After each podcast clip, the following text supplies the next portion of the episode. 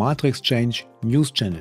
News und Informationen rund um die Blockchain-Technologie von ihrer führenden Plattform für tokenisierte Projekte im deutschsprachigen Raum. www.matrixchange.eu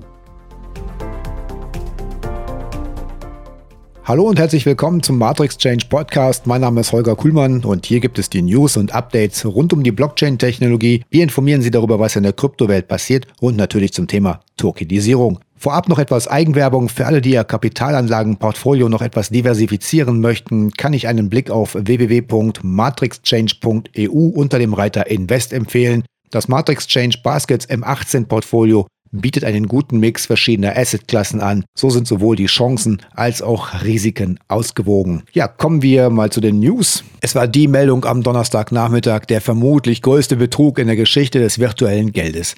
Die Gründerbrüder der im südafrikanischen Johannesburg ansässigen Kryptobörse AfriCrypt haben sich offenbar mit 69.000 gestohlenen Bitcoin abgesetzt. Der Vorfall ereignete sich bereits im April zu einem Bitcoin-Höchststand. Der Schaden betrug mehr als 4 Milliarden US-Dollar. Das könnte den bisher größten Dollarverlust bei einem Kryptowährungsbetrug darstellen. Der Vorfall könnte ebenso die Bemühungen der Regulierungsbehörden anspornen, inmitten steigender Betrugsfälle Ordnung auf dem Markt zu schaffen. Die ersten Anzeichen von Problemen kamen im April, als Bitcoin auf seinem Weg zum Rekord war. AfriCrypt Chief Operating Officer Amir Kayet, der ältere Bruder, informierte Kunden, dass das Unternehmen Opfer eines Hacks wurde. Er bat sie, den Vorfall nicht an Anwälte oder Behörden zu melden, da dies den Prozess der Wiederbeschaffung der fehlenden Gelder verlangsamen würde, schrieb der Nachrichtensender Bloomberg. 2020 traf es bereits Anleger des südafrikanischen Bitcoin-Händlers Mirror Trading International. Die Verluste dort etwa 23.000 Bitcoin, dessen Wert sich auf etwa 1,2 Milliarden Dollar belief, was als der größte Kryptobetrug von 2020 bezeichnet wurde, laut einem Bericht von Chainalysis. Für die Anleger ist es ganz besonders bitter, da der Bitcoin in Südafrika ebenso wie in den meisten anderen Teilen der Welt kein gesetzlich geregeltes Finanzprodukt ist. So lehnt die südafrikanische Finanzaufsicht Ermittlungen in dieser Angelegenheit ab. Ich kann jedem Anleger nur empfehlen, Kryptowährungen auf regulierten Börsen zu handeln, die auch über alle Genehmigungen verfügen, wie zum Beispiel der Matrix Change, die bis Ende des Jahres ein Angebot für alle Zuhörerinnen und Zuhörer haben. Die Matrix Change bietet für Bitcoin, Ethereum und XRP Ripple den Handel über die Matrix Change ohne Gebühren an. Die externen Abwicklungsfees der einzelnen Kryptowährungen sind davon aber ausgenommen, da die Plattform darauf keinen Einfluss hat. Den Link zur Exchange hinterlege ich in den Show Notes.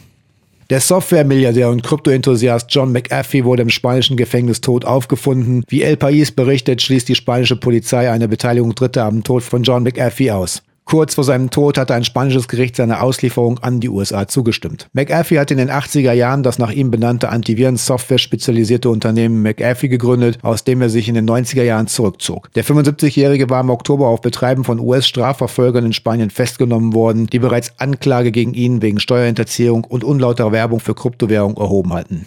US-Ermittler warfen dem Unternehmer vor, Millionen von Dollar durch Gaunereien mit Kryptowährungen erschwindelt zu haben. So soll er seine große Twitter-Anhängerschaft ausgenutzt haben, um die Preise von Altcoins durch sogenannte Pump-and-Dump-Schema künstlich in die Höhe zu treiben und damit 13 Millionen US-Dollar ergaunert zu haben. Im Juni 2017 ging John McAfee eine skandalöse Wette ein und sagte, wenn ein Bitcoin bis 2020 nicht mindestens 500.000 Dollar wert sei, würde er sein eigenes Glied im nationalen Fernsehen essen. McAfee war schillernd und schräg, aber auch visionär. Möge er nun in Frieden ruhen.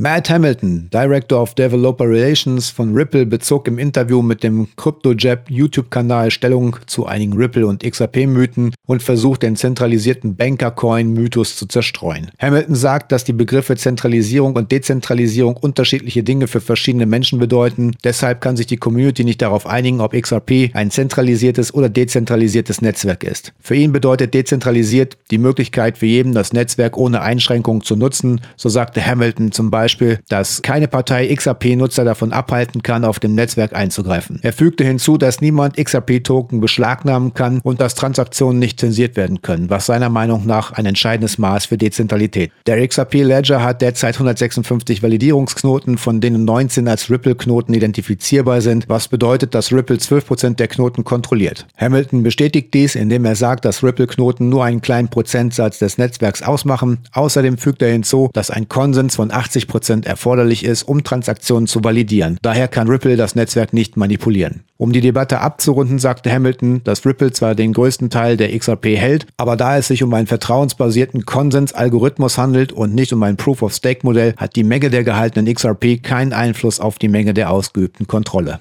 Ripple XRP ist ein Zahlungsnetzwerk für Banken mit dem Ziel, den internationalen Zahlungsverkehr zwischen diesen effizienter und kostengünstiger zu gestalten. Das Projekt widmet sich vor allem dem Zahlungsverkehr zwischen verschiedenen Währungsräumen und versucht ineffiziente Zahlungskorridore effizient zu gestalten und befindet sich derzeit noch in einem Rechtsstreit mit der US-Aufsicht der SEC, in der geklärt werden muss, ob Ripple ein Wertpapier oder eine Kryptowährung ist. Experten erwarten ein Urteil im Prozess gegen die SEC erst für 2022.